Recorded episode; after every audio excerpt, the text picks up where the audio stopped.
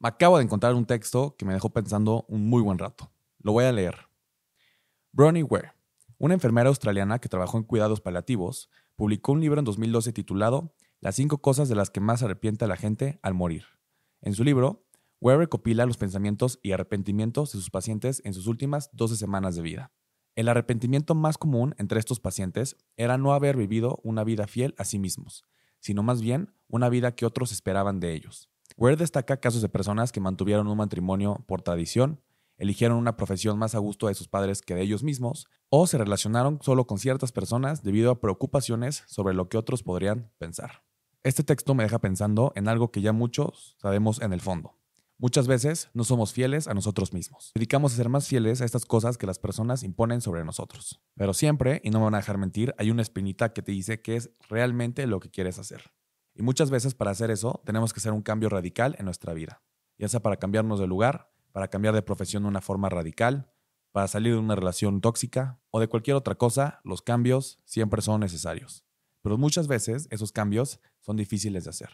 Para este episodio invité a un muy buen amigo mío, Álvaro Barrera. Álvaro nos platica cómo fue tomar la decisión de un cambio de profesión de casi 360 grados. Nos platica todas las dudas que tuvo, todos los procesos que tuvo que pasar y cómo es que al final se lanzó a seguir su pasión sin que le importe qué es lo que los demás pensaran al respecto. Así que si estás pensando en hacer algún tipo de cambio importante en tu vida, espero que la historia de Álvaro te pueda servir para por fin dar ese salto. Así que sin más preámbulos, los dejo en esta gran plática. Bienvenidos a un nuevo episodio de Debrayando. Estás escuchando ahora tu podcast Debrayando. La vida es muy larga para no debrayar. Así que siéntate, relájate, deja tu mente volar y únete al debraye de la vida.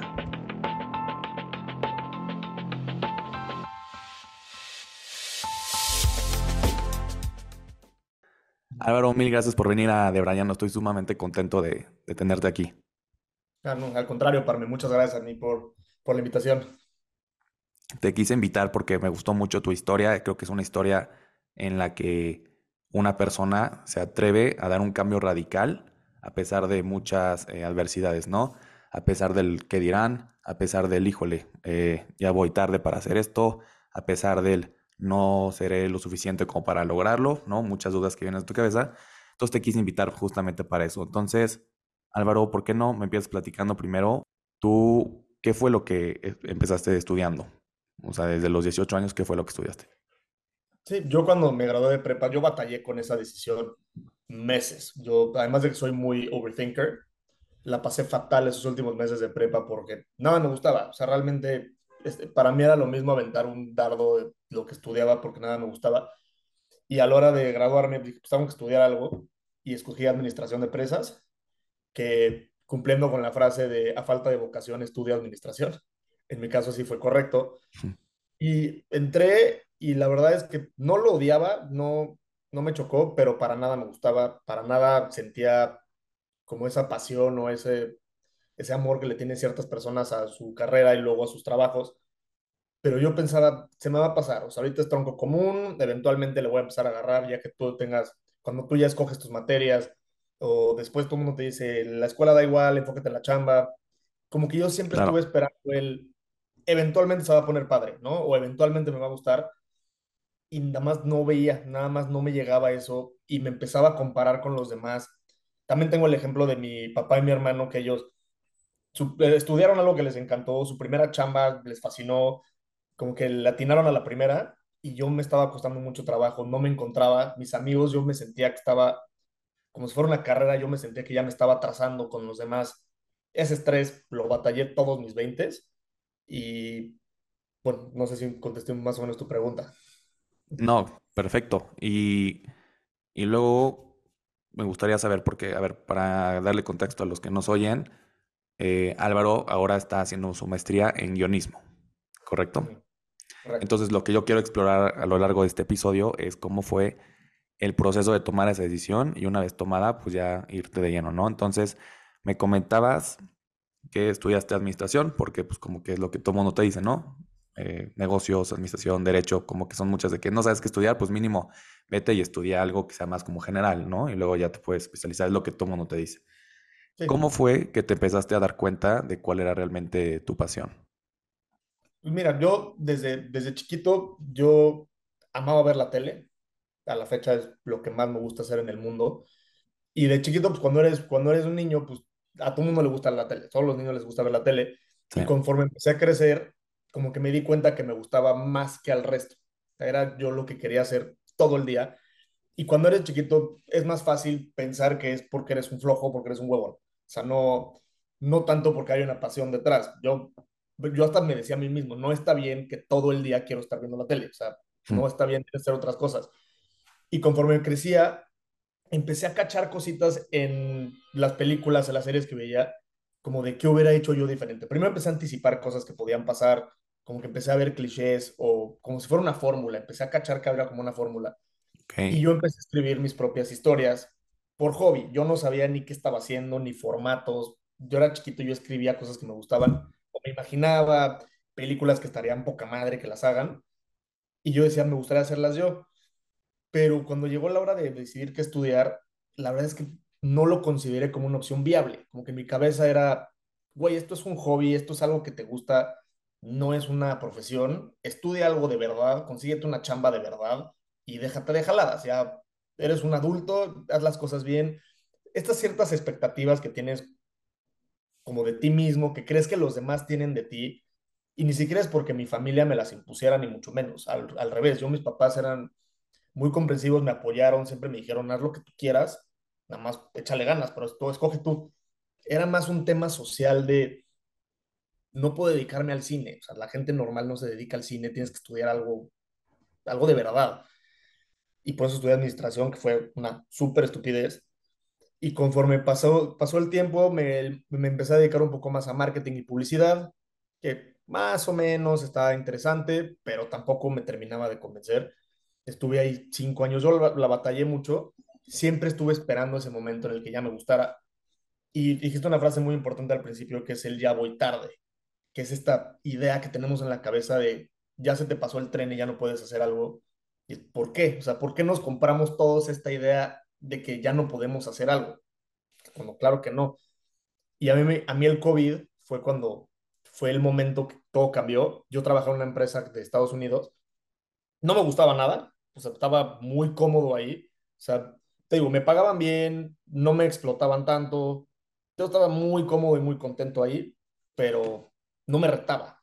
Y no, entonces, cuando llegó el COVID y tuvo que cerrar esa, esa empresa, pues le fue fatal yo me quedé sin chamba, yo tenía 25 años y en mi, en mi cabeza fue, ya se acabó mi vida. O sea, ya, ya se derrumbó mi camino, esto no era parte del plan. Yo tenía novia, entonces decía, yo me quería casar, pero si ya no tengo chamba, ya no me puedo casar. Un- yo tenía un estrés de que pensaba que ya mi vida se había acabado, porque cerró la empresa en la que trabajaba. Y ahí fue cuando mi familia, mis papás, mis hermanos me dijeron, a ver, aprovecha este tiempo, estás encerrado de todas maneras, no, tiene- no, no hay nada que hacer, aprovecha para como dar un paso atrás y reevaluar qué es lo que quieres hacer de por sí ni estabas feliz en esta chamba, aprovecha este tiempo. Y justo platiqué con, un, con una persona que se dedica al cine, que, me, que me, me dedicó de su tiempo como para platicar un poquito. Y le dije, oye, me encanta el cine, me gustaría escribir. Y él me encantó que fue brutalmente honesto, pero como de buena manera, porque él no me dijo lo que yo quería escuchar. Me dijo, a ver, que tú creas que sabes de cine, no significa que sabes de cine. Y qué padre que te encante, y tal vez eres muy talentoso, y tal vez eres brillante y un prodigio. Puede ser, Tal vez no. Digo, pero el, chiste, el tema es que tú no sabes de cine. Como alguien de música, me que diga, me encanta la música, pero no sé hacer música. Claro, yo soy de yo que tú aprovecha y ponte, y ponte a estudiar, ponte a trabajarle, agarra herramientas y agarra como la estructura para cultivar ese talento, porque el, tale- el talento sin regarlo no llega a nada, lo, tienes que trabajarlo también. Y él fue el que me recomendó un diplomado de un año en centro que se llama el ABC de Showrunners, que no sé, el showrunner es un concepto relativamente nuevo, como funciona, no sé si, si lo conocías, pero en el cine el director es el manda más. El director manda, claro, los productores lo pueden quitar, pero para, ejemplos, para efectos del ejemplo, el director es como el jefe de todos. En la televisión, en las series, no pasaba así porque los directores los cambiaban casi que por cada episodio había un director nuevo, por temas de, tiempo. Entonces, ¿quién era el, jefe de las series? ¿Quién era el de hasta arriba? O sea, podía ser el productor, podía ser los guionistas. Ahorita el showrunner es en la televisión como el jefe, el que se encarga de, de entregar el proyecto final. Capítulo 1, capítulo 10, aquí está el proyecto. El diplomado se enfocaba en dar clases de guionismo, de dirección y de producción. Entonces, esta persona me dijo, métete ahí y a ver si te gusta, y a ver si eres bueno, y a ver si, si das el ancho.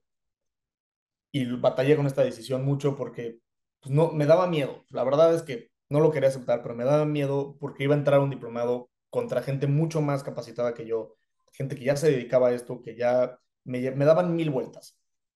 Y yo me gustaba que en mi cabeza tenía este sueño de, si me hubiera dedicado esto hubiera sido muy bueno, pero como no lo hago, pues, le, estaba como huyendo al fracaso.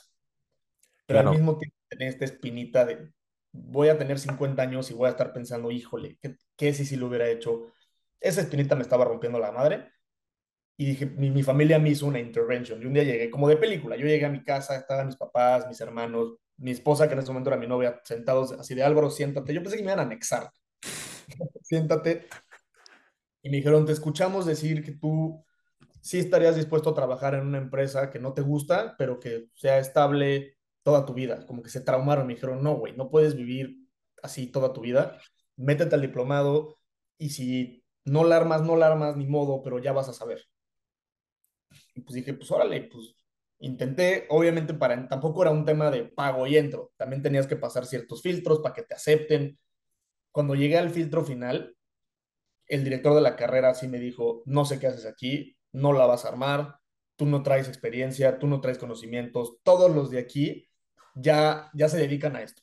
O son actores, o son directores, o son guionistas, o estudiaron cine. Tú eres un, en pocas palabras me dijo, tú eres un tarado que te gusta mucho ver la tele y que crees que te puedes sentar en la mesa con nosotros. Me dijo, si quieres entrar, me estás regalando tu dinero, tienes tu pase, pero yo creo que estás perdiendo tu tiempo. ¿Y qué pasó por tu cabeza ahí? Yo me quedé paralizado. O sea, yo el momento, además fue en Zoom porque era pandemia, me, yo me quedé en shock. No, me dieron ganas de cerrar la computadora, pero en el momento dije, pues ya estoy aquí y como que me, me puse un par de huevos y le dije, no, no, estoy, estoy muy desfasado, pero al revés, le tengo que echar más ganas que los demás pero ¿cómo de que no? O sea, como que hasta me dolió el ego y le dije, ¿cómo chingados no? Claro que sí. Y le dije, si me das la oportunidad vas a ver cómo sí. Y dijo, no, pues ahí estás tú este. Y arrancamos las clases y claro que yo era el del de hasta atrás. primer ejercicio era, mándenos una escena de tal cosa. Yo no sabía ni que existía un programa que era una herramienta que, te, que tiene un formato para escribir escenas. Yo lo escribía en Word, los diálogos los escribía con comillas. Yo todo fatal, pero pues le tuve que ir agarrando. Yo era de los más chiquitos de ahí, el de menos experiencia, pero pues llegué y dije, si ya estoy aquí, ya le voy a echar ganas, ya me voy a romper la madre y si sale, sale. Y siento que esa actitud la contagié con mis compañeros, porque en vez de verme como el chiquito que no sabe, me empezaron a ayudar. Sentí muchísimo, muchísimo teamwork, muchísima ayuda. Había guionistas que ya sabían un poco más, que varias veces sentaron conmigo a explicarme. Había directores que me decían, oye, ven, a ti que te interesa esto, te explico. Sentí como una hermandad muy padre con toda la gente del diplomado. Entonces empecé a aprender muchísimo y desde la primera clase, aunque me fue fatal y era el, que, el único que entregó la tarea mal, desde la primera clase yo dije, aquí es donde tengo que estar. O sea, es un, es un sentimiento, un feeling de... Lo sentiste. Ya donde tengo que estar. Y sí, y llegué tarde porque la gente estudió esto a los 18, yo lo empecé a estudiar a los 25, 26 pero el ya voy tarde que podría tener 40 años y tomar el diplomado y cambiar la dirección. El, punto es, se vale. Con que tengas las ganas y idealmente el talento, no, nada, nada te detiene. Claro, y se me hace increíble lo que dice aquí en el sentido de, de que empezaste desde atrás y en vez de hacerte chiquito, dijiste, no, o sea, aquí voy a sacarlo todo, o sea, al final eras el que más techo tenías en cuanto a lo que te faltaba aprender, pero en vez de achicarte y decir, híjole, es una montaña enorme, como que te, tú lo dijiste, esa sensación de que aquí es donde tengo que estar. Entonces, esa montaña se vuelve mucho más, pues, o sea, hasta te emociona escalar la montaña, ¿no? De que, híjole, qué padre que voy a eh, aprender todo esto que sí me encanta por primera vez, ¿no? Es como cuando te dicen, qué envidia que es la primera vez que ves este, esta película increíble, ¿no? Dicen, qué envidia, que es la primera vez que la ves. Pues qué envidia chance te dicen los que ya están ahí arriba, qué envidia que vas a empezar a aprender esto. No, o sea, me encantaría regresar a, a ese punto. Claro, te estás arrancando. Claro, claro. Sí. Y también me interesa mucho igual este feeling de que como que siempre lo sentías, ¿no? Y cuando decidiste estudiar administración, ya lo tenías aquí en, o sea, en el radar mínimo, ¿no? Así es como creo que yo funcionan las pasiones al final. O sea, siempre tienes como presente eso que, que es realmente lo que te encanta y muchas veces decidimos ignorarlo. ¿no? Claro, yo eso fue lo que hice. Yo lo, lo guardé en un cajón y lo ignoré. Que dije, esto no me va a servir de nada, esto es un, es un sueño, una fantasía. Lo que, el camino es este y no te salgas de la raya y esto es lo que tienes que hacer. Y, y sí lo intenté, sí intenté meter eh, optativas de todo tipo, intenté hacer varios trabajos, pero cuando donde no es, no es. Hasta que llegó un punto en el que dije, pues abre el cajón y saca tu pasión de allí, que la tienes muy abandonada, llena de telarañas, pero sacúdela y órale. Eso fue lo que me pasó un poco a mí. Y luego lo que comentaba con mi esposa, ahorita en la maestría, que ya estoy, estoy en Londres, estoy estudiando screenwriting, justo le digo, por primera vez en mi vida me gusta ir a la escuela y ya me siento como el, el niño que le pide a la Miss que le dé más tarea. Esto a, mí, a mí era impensable. Yo odiaba estudiar, odiaba ir a clases, tomar apuntes, nunca me gustó. Nunca fui malo, o sea, yo era de ochos, cumplo, mis papás no me molestan, pero ni le echo ganas, nada. Ahorita estoy en todo lo contrario, me levanto con ganas de ir a la escuela y cuando me dejan tarea llego a la casa a hacerla. O sea, llego, llego al departamento a sacar la computadora a hacerlo porque traigo la idea en la cabeza y que no se me vaya. Y los días que no hay tarea y llego a mi departamento me da, no, no tengo esa misma sensación. O sea, me falta algo, tengo que hacer más. Y es algo que, que es lo que he estado buscando. Entonces, qué padre la gente que lo descubrió a los 18, qué padre el que le atinó a la primera y hay gente que nunca en toda su vida lo encuentra, pero yo creo que el chiste es siempre, siempre intentarlo. Justo, intentarlo, ¿no? Esa creo que es la base de todo, no quedarse con la con espinita, ¿no? Que pues repercusiones psicológicas, yo creo que igual muchos eh, adultos que llegan a sus 60, 70 y te dicen, me arrepiento de no haber sido como más fiel a mí mismo, ¿no? Entonces, en este caso, yo creo que fuiste fiel a ti mismo. Y también se vale cagarla, tal, vez no era. Claro. Y si tal vez yo al, mes en el diplomado en centro lo he hecho a mis papás, pues no, pues no me gustó, o no soy lo suficientemente bueno, o no era aquí. Hay, hay cosas que realmente sí son hobbies, y también se vale. A mí me encanta ver el fútbol, me fascina. Soy malísimo. Yo sabía, desde, yo jamás voy a ser futbolista, y está bien, una cosa es pasión y y talento y a lo que te quieres dedicar, y la otra cosa es un hobby que te hace feliz, pero no vas a ganar, no vas a vivir de eso. Yo jamás voy a vivir del fútbol, no podría ser ni comentarista. yo no tengo nada de pasión, pero me encanta verlo. Con, con el cine dije, lo quiero intentar. Y tal vez no funcionaba y pues tengo que intentarlo otra vez y reevaluarme y ver por dónde es. Afortunadamente creo que sí fue, o sea, hasta ahorita vamos bien. Ahorita me fui de maestría para agarrar todavía más herramientas para regresar a México y decir, ahora sí, ya estoy listo, ya lo que viene, pero también se vale cagarla. Hay veces que también me encantaría, porque nosotros tenemos esta percepción de que todo lo que no se vale o lo que es muy peligroso son las profesiones como de artes. Justo. Tú ves cualquier tipo de película, la que sea, y el cliché más grande es el contador que es infeliz con su vida, que deep down quiere ser pintor, cantante, siempre son artes. Y sí, porque son industrias más complicadas. Y claro que hay muchos artistas frustrados que les dio miedo aventarse y hacen otra cosa. Pero también puede haber ingenieros que dicen, me encantaría, me hubiera gustado emprender, me hubiera encantado abrir una agencia de viajes, eh, ser comentarista de fútbol, abrir un restaurante. Hay mucha gente que no está haciendo lo que más le llena y yo creo que no, no eres realmente feliz a menos que estés haciendo algo que te llena, algo que te fascina y que haces mucho mejor que los demás. Justo. Eh, me recuerda esto al episodio que grabé con, con la China, tu hermana, sobre los talentos. Eh, gran episodio que platicaba que sí, o sea, te puede encantar también de que, como dice, el fútbol y así, pero realmente en fútbol talento tienes cero, aunque te encante. Pero, digo, chance juegas bien, chance tienes talento dos. Pero eh, para este tema del cine, pero que, igual te encanta y seguramente estás mm, también, o sea, mucho más cableado para eso, ¿no? Entonces ahí también tienes que meterle el, el tema del realismo, o sea, ser realista contigo mismo De que, a ver, a mí me encanta, eh, a mí me encanta la música, no yo. Pero sé que no, no soy bueno para cantar, ¿no? Y tampoco es como que quiero lanzarme a, a ser cantante, meterme en clase de canto, no. Voy a buscar eso que también sé que me fascina y para lo que sé que tengo talento y voy a tratar de estarlo eh, puliendo, ¿no? Entonces, ese punto se me hace súper interesante y el tema de se vale cagarla una o 37 mil veces. Las que sean necesarias. Justo, las que sean necesarias. Y también somos, todas las personas somos un poco de ego. Hay unas que un poco más que otras, nos hacemos los que no, pero sí nos importa el reconocimiento, sí nos importa saber que somos buenos, que lo estamos haciendo bien. Entonces yo mis primeras semanas o meses en el diplomado, claro que yo andaba como con la guardia arriba de, híjole, no la vayas a cagar y que no te vayan a cachar, que no sabes nada. Llegó un punto en el que ya me abrí y dije, ya, ya soy lo que soy.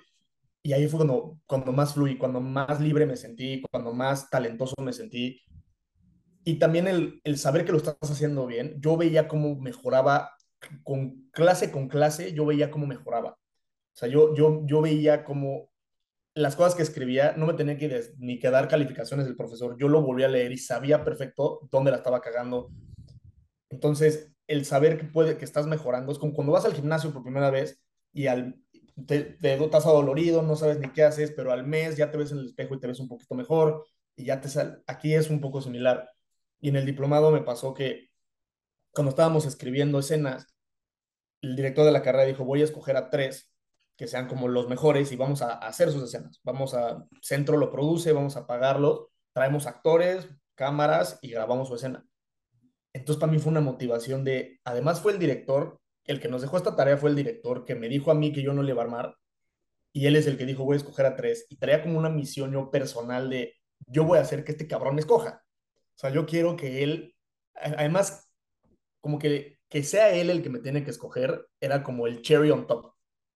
Claro. yo partí la madre y claro que él sí, a la hora de escogernos, sí me escogió a mí, sí fui uno de los tres que escogió.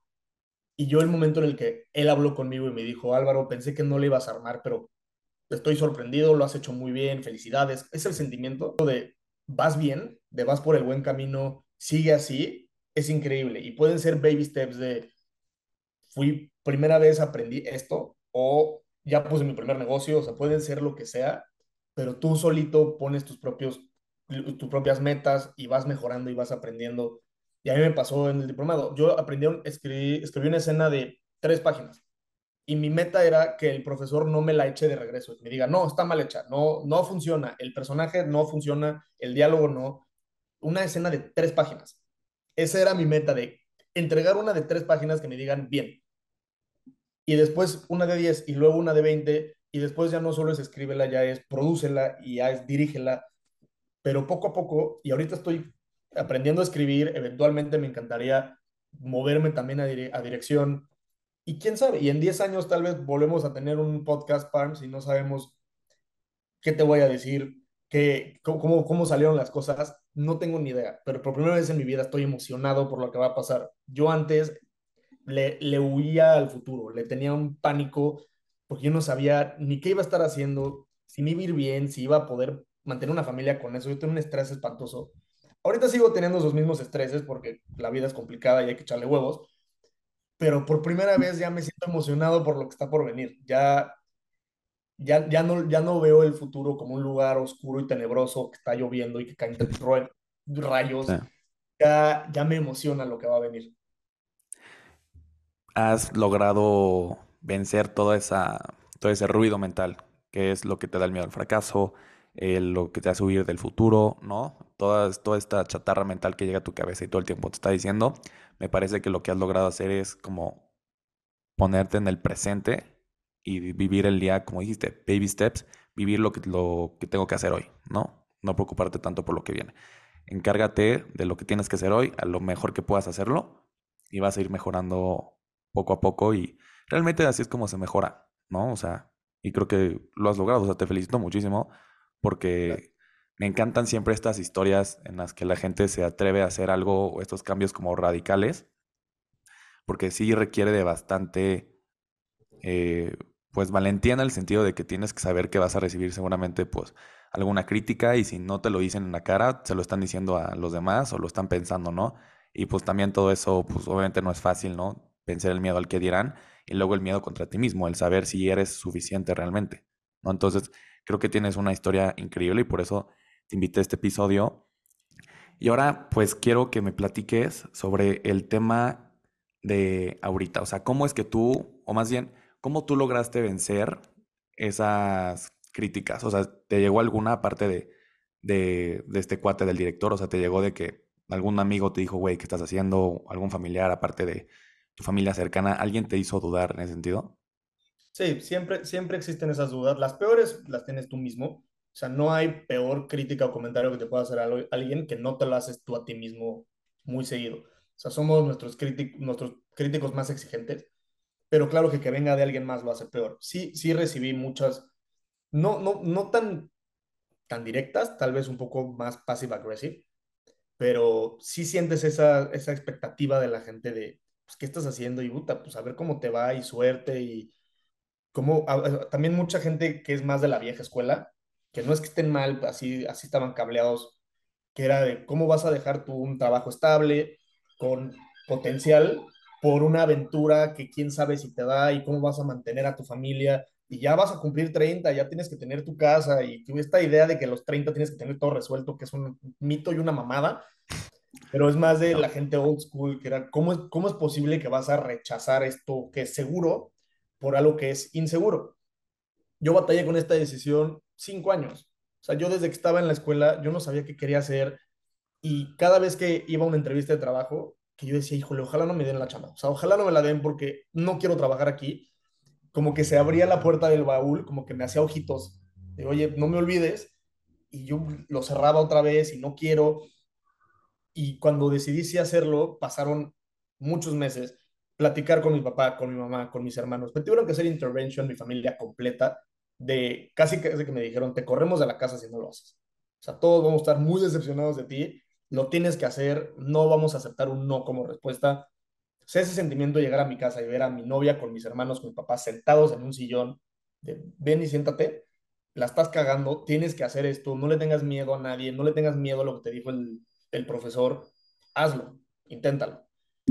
Y sí, es, es horrible el sentimiento de le estoy quedando mal a alguien o estoy fracasando o este miedo que nos da de intentar hacer cosas nuevas existe y, y, lo sigo teniendo. Yo ahorita estoy en Londres en la maestría en guionismo y lo primero que hice fue, híjole, y si debe haber hecho una maestría en dirección, como que, ¿por qué estudié esto? Cuando la gente me pregunta, ¿de qué estudio maestría? De guionismo, como que me da miedo que ellos piensan, ah, o sea, como de chocolate.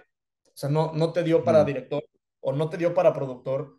Estas tonterías las tenemos nosotros, y no me lo han dicho, nada más yo me lo imagino, son como etiquetas que tú te pones que, que son mentiras al final del día. Y el chiste es tratar de lo más, de la medida de lo posible, sacudírtelas y decir, ni modo, vamos, aquí, aquí yo vengo a hacerle yo como yo quiero y el que le guste, que le guste.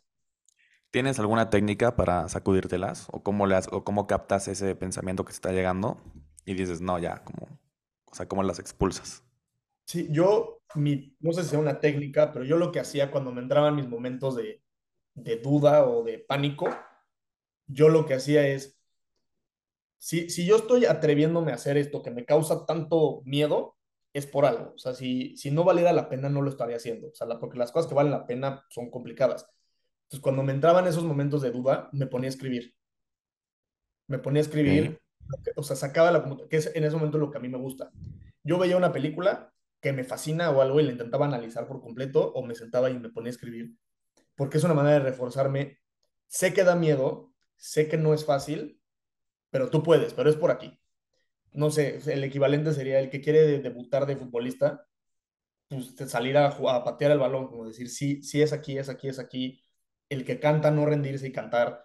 Yo eso hacía. Yo cuando me entraban momentos de, de mucha duda, de no sé si lo estoy haciendo bien, híjole, y si la, y si la cagué, y si le marco a los de Samsung a ver si me contratan de regreso, era no, a ver, respira, saca la compu y yo me ponía a escribir, como para decir, y, y acabando de escribir decía, ¿te gustó? O sea, ¿estuviste contento? Y decía, sí, estoy muy contento. Ya hasta se me quitó el estrés, se me pasó el tiempo volando. Sí es por aquí. O sea, tranquilo, vas bien. Y así te sacudiste el miedo al fracaso, ¿no? Que es un... Voy, poco a poco, es una pelea también de todos los días, pero, pero sí estoy mejor que estaba hace cinco años y espero en 10 años estar mejor que estoy hoy y así sucesivamente. Que esto del fracaso, yo creo que es algo bastante de la cultura mexicana. No sé qué opinas tú. O sea, siento que en otras culturas eh, el fracaso está mucho más normalizado, ¿no? Y parece, pareciera que en, o tal vez más en Latinoamérica, el fracaso no está tan permitido, ¿no? O sea, como que si alguien fracasa, dice, todo el mundo llega y le dice, güey, te lo dije, la cagaste, este, ahora, de, ahora sí dedícate a algo eh, real, entre comillas, ¿no? Siento que en otros lados como que sí te, sí te invitan más a fracasar, ¿no? Que al final es lo que deberíamos de, hacer, hay que invitarnos a nosotros mismos a fracasar mil veces. Sí, tal vez nos da más miedo a atrevernos, nos da miedo a atrever a hacer cosas nuevas. No se presta tanto a intentar cosas nuevas. La gente que quiere hacer algo fuera del ordinario sale del país. Entonces, tal vez si tienes, sí, tal vez vas por ahí, porque hasta nosotros mismos como sociedad, como cultura de tus tíos, tus amigos, también nos cuesta trabajo impulsar al que está intentando hacer algo nuevo. Es muy fácil a tu amigo financiero, a tu amigo abogado, a tu amigo doctor, estar orgulloso de él. Porque es, pues sí, él en 10 años va a ser tal y en 10 años tal y No, y no es, y no es crítica a ellos, al contrario, yo toda mi vida quise ser ellos porque yo envidiaba ese camino. O sea, no es el mío, ni modo, acéptalo lo que es, pero tal vez tienes un punto que la cultura mexicana entre nosotros, intentar apoyarnos más a, aunque sean fantasías, aunque sean sueños, aunque la vayan a cagar, pues cágala, y cágala mil veces, y, y va a llegar un punto en el que no la vas a cagar, y esa es la que cuenta. Justo, también se hacen muy, eh, siento que nos encantan luego las historias de del cuate que llega arriba y se va para abajo, ¿no? Y, pues, este, igual en la sociedad hacen documentales, eh, como The Downfall of Tiger Woods, se me ocurre, ¿no? Ese tipo de cosas igual son súper eh, presentes. Entonces, pues al final, como bien dices, no es fácil el perder este miedo al fracaso. O sea, es algo que sí tienes que ir trabajando. Y pues hay muchas eh, como técnicas o mantras o pensamientos que te ayudan a aliviarlo y a, tenerte presente, ¿no? Creo que aquí lo que tú has hecho muy bien es mantenerte presente en lo que tienes que hacer en el día de hoy, como dijiste hace ratito, los baby steps, ¿no? Que tienes que ir tomando para ir mejorando cada día. Claro. También algo que yo considero que es muy importante es yo afortunadamente tuve un gran grupo de apoyo. O sea, a mí me costó muchísimo trabajo quitarme el miedo y aventarme y eso que tuve un gran, gran grupo de apoyo. Hay gente que no tiene esta suerte, que no tiene tanta gente o tanto, tanto a su disposición y ese miedo, yo me imagino, lo han de ver mucho, mucho peor, lo han de ver más fuerte. Porque yo, él, yo tenía el apoyo de mis papás, de mis hermanos, de mi novia, de mi esposa, que era mi novia, que fue también un factor decisivo, que ella me dijo, oye, o sea, dedícate al cine, inténtalo. Y si no nos da para ir ni al cine, pues iremos al Oxxo por vikingos. Y si no podemos, ella me dijo, inténtalo, inténtalo, inténtalo, no pasa nada. Y si no nos podemos casar, ahorita nos podremos casar en cinco años, no pasa nada. Y si no podemos tener hijos porque estás arrancando y después sí, no pasa nada, que ella me diga, yo me encargo. O sea, tú tranquilo, tú inténtalo, yo me voy a poner a chambear, entre los dos vemos qué hacemos. Fue, fue como lo, que me, lo máximo, lo último que me hizo falta, el último empujón, como para así hacerlo. Entonces yo también tuve mucha suerte de estar rodeada de gente que me estaba apoyando, que me ayudaba. Mi hermano me di, cuando yo hablé con mi hermano grande, de decirle, oye, me quiero ir de maestría a Londres, pero es que está está muy caro y me voy a endeudar y me, encontraron otra vez los miedos. Siempre hay excusas, siempre, y, no es que no sean válidas, claro que sí, todas las, todos los miedos son reales. Yo hablaba con él decía, no sé si puedo ir, me voy a endeudar y qué va a pasar después si voy a tener 35. Se volvió y me dijo, tranquilo, si, necesitas yo te ayudo. Yo te ayudo, vete, luego vemos.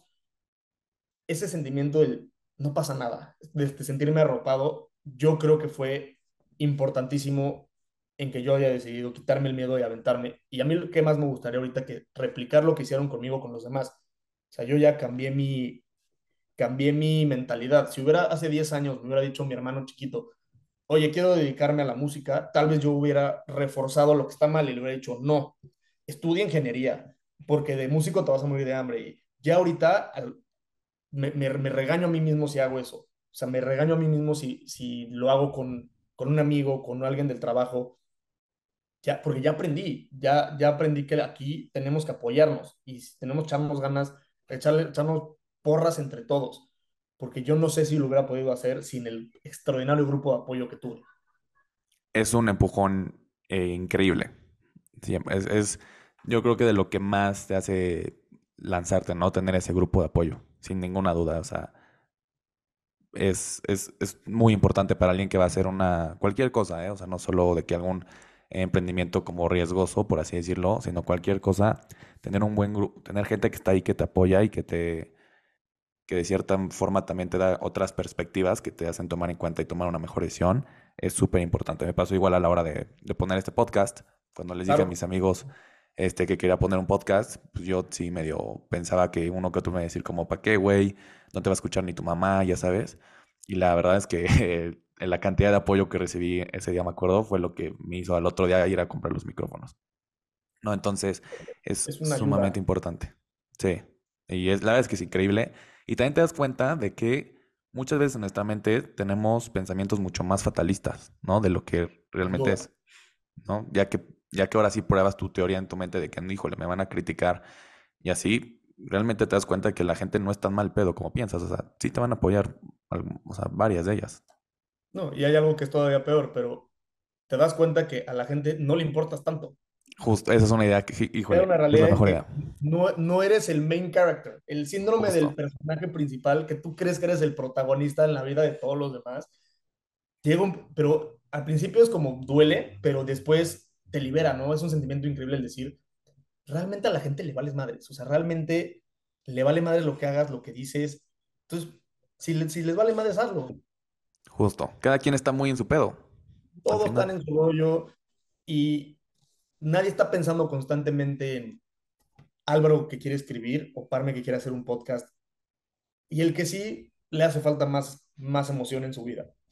Sin duda, exacto. El que esté más, sí, el que esté más involucrado en los demás está seguramente evitando algo en su vida que no le gusta o no, algo tiene que hacer. Sí, la verdad es que le vales madres a muchísima gente y eso, como bien dices, es bastante liberador, ¿no? no te sientes que estás todo el tiempo en el spotlight, que la gente te está viendo. Y las redes sociales tampoco ayudan, porque las redes sociales realmente solo es un, una fantasía de lo, que, de lo que tú te gustaría que sea tu vida. Justo. Todo el mundo quiere como apantallar. Entonces, pues, cuesta más trabajo, porque yo no me quiero desfasar, yo no quiero que los demás vean que yo no estoy en ese nivel.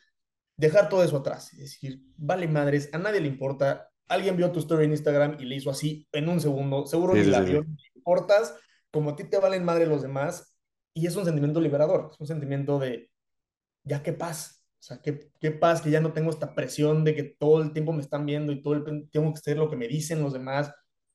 Ya, a nadie le importa. Haz lo que quieras, sé feliz. Sí, en eso que dices Instagram es súper real. Me pasa luego que subo un story del podcast, ¿no? Y el cuate que me sale que lo vio hasta arriba, que lo vio hasta arriba, Después hablo con él en vida real y me dice, oye, güey, he subido más episodios. es como, güey, o sea, viste mi, mi historia ayer, ¿no? Ajá. Realmente te das cuenta que sí, les vales absolutamente madre y pues está bien, o sea, eso te libera, te dice, si a tu mundo le valgo madres, entonces puedo hacer realmente lo que yo quiera, ¿no? Completamente. Voy a ser yo, porque si le valgo madres siendo, siendo como él quiere que sea, le vale madres, mejor que le valga madres como yo quiero ser. ¿Para qué te desgastas? Correcto. Completamente. Y también este feeling que dice, que, digo, este, este dicho que dijiste hace ratito, igual muy bueno de no pasa nada, realmente no pasa nada. Si tú mañana dijeras, ya no quiero ser eh, guionista, ¿qué pasaría realmente? Pues no pasa nada tampoco, ¿no? O sea, es válido igual, lo puedes hacer y, pues, irías por otro camino y listo, tan tan, ¿no? O sea, nos tomamos las decisiones como si fueran finales siempre, ¿no? Sí, completamente. Pero sí, o sea, no pasa nada siempre y cuando en mí quedó que yo di el 100%. O sea, siempre, siempre y mm, cuando yo diga, lo intenté hasta el cansancio y no fue, pues no fue y no pasa nada. Lo que no se vale conmigo mismo, ser una traición a mí mismo, intentarlo dos clases y decir, no me gustó y ahora quiero hacer otra cosa, porque ahí, ¿cómo realmente sabes? O sea, si, no, si no le echas todos los kilos. Yo, yo de algo que me arrepiento bastante, no de haber estudiado administración, porque también la típica frase de todo pasa por algo, pues quién sabe, tal vez gracias a que estudié administración acabé aquí y aquí es donde tenía que acabar. Suena muy poético y ojalá sea verdad. Pero algo de lo que sí me arrepiento es, existiendo tantas herramientas y tanto, tanta información a tu alcance, tan fácil como sacar tu computadora y googlear algo, que no lo hacemos. O sea, yo toda la vida me encantaba escribir y dije, me hubiera gustado escribir, pero nunca me tomé el tiempo de meterme a YouTube y poner cómo escribir un guion, o formato para escribir guiones, o top 5 mejores herramientas para escribir guiones. No lo hice, porque yo decía, es que yo no estudié cine, entonces ni para qué y no voy a poder. ¿Por qué perdí el tiempo haciendo eso? ¿O por qué descubrí que existía una herramienta para escribir guiones hasta que entré al diplomado? O sea, ¿por qué no sabía eso antes? Yo también creo que tenemos en nuestras manos la oportunidad de movernos. Es el típico, el dicho de es muy echado para adelante y es muy movido. Es verdad, hay que echarle ganas porque no todo va a ser no, no todo va a ser una tarea de un profesor, también tienes que moverte tú y encontrar, oye, tengo esta idea y nadie me la quiere producir, pues la produzco yo y pues no tengo actores, pues a ver a quién consigo. Yo de, eso me arrepiento cuando era más chico. No le dediqué lo que le hubiera dedicado a esta pasión que tenía, porque tal vez si le hubiera dedicado cinco minutos, hubiera descubierto que sí es el camino antes. Claro, aunque pues el pasado ya está ahí, ¿no? Ya no sirve de mucho. Y justo de eso, exacto, fuck you fuck around, you find out, ¿no? Es lo que, lo que hay que hacer, lo que dicen por ahí.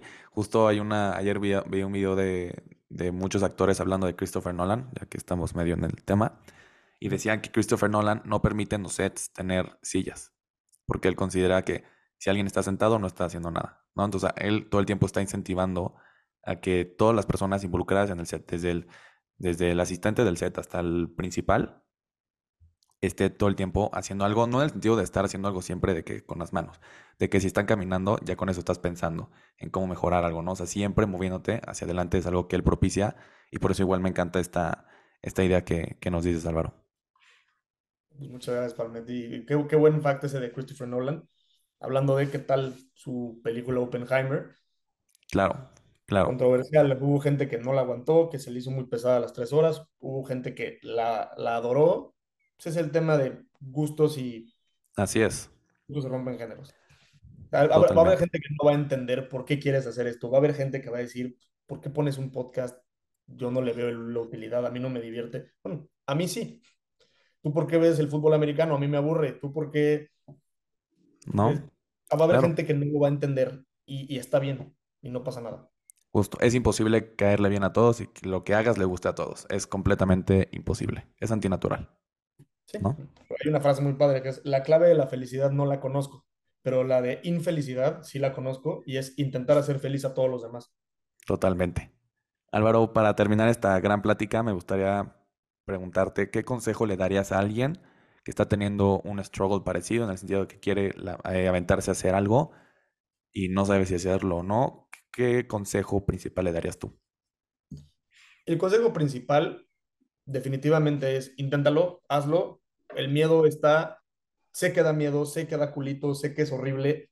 Inténtalo, inténtalo y no hay de otra. Pero si ya me meto un poco más, hagan lo que yo no hice, que era investiguen también qué es lo que, esa espinita que tienes, investigale por qué es lo que te está gustando o qué es lo que te gustaría hacer y no solo aventarse de voy a renunciar a mi trabajo y voy a dedicarme a cantar sin nunca antes haber tomado una clase de canto ni saber si canto bien o no. Como que eso ya no es, estoy presentando mi pasión, ya es, soy un idiota, ¿no? Entonces, claro que aviéntense. A mí que me hubiera encantado que hacerlo antes, lo estoy haciendo ahorita y yo a todo el mundo le deseo esto, inténtenlo, no se van a arrepentir, porque si la cagas no pasa nada. Y lo vuelves a intentar y si la cagas no pasa nada.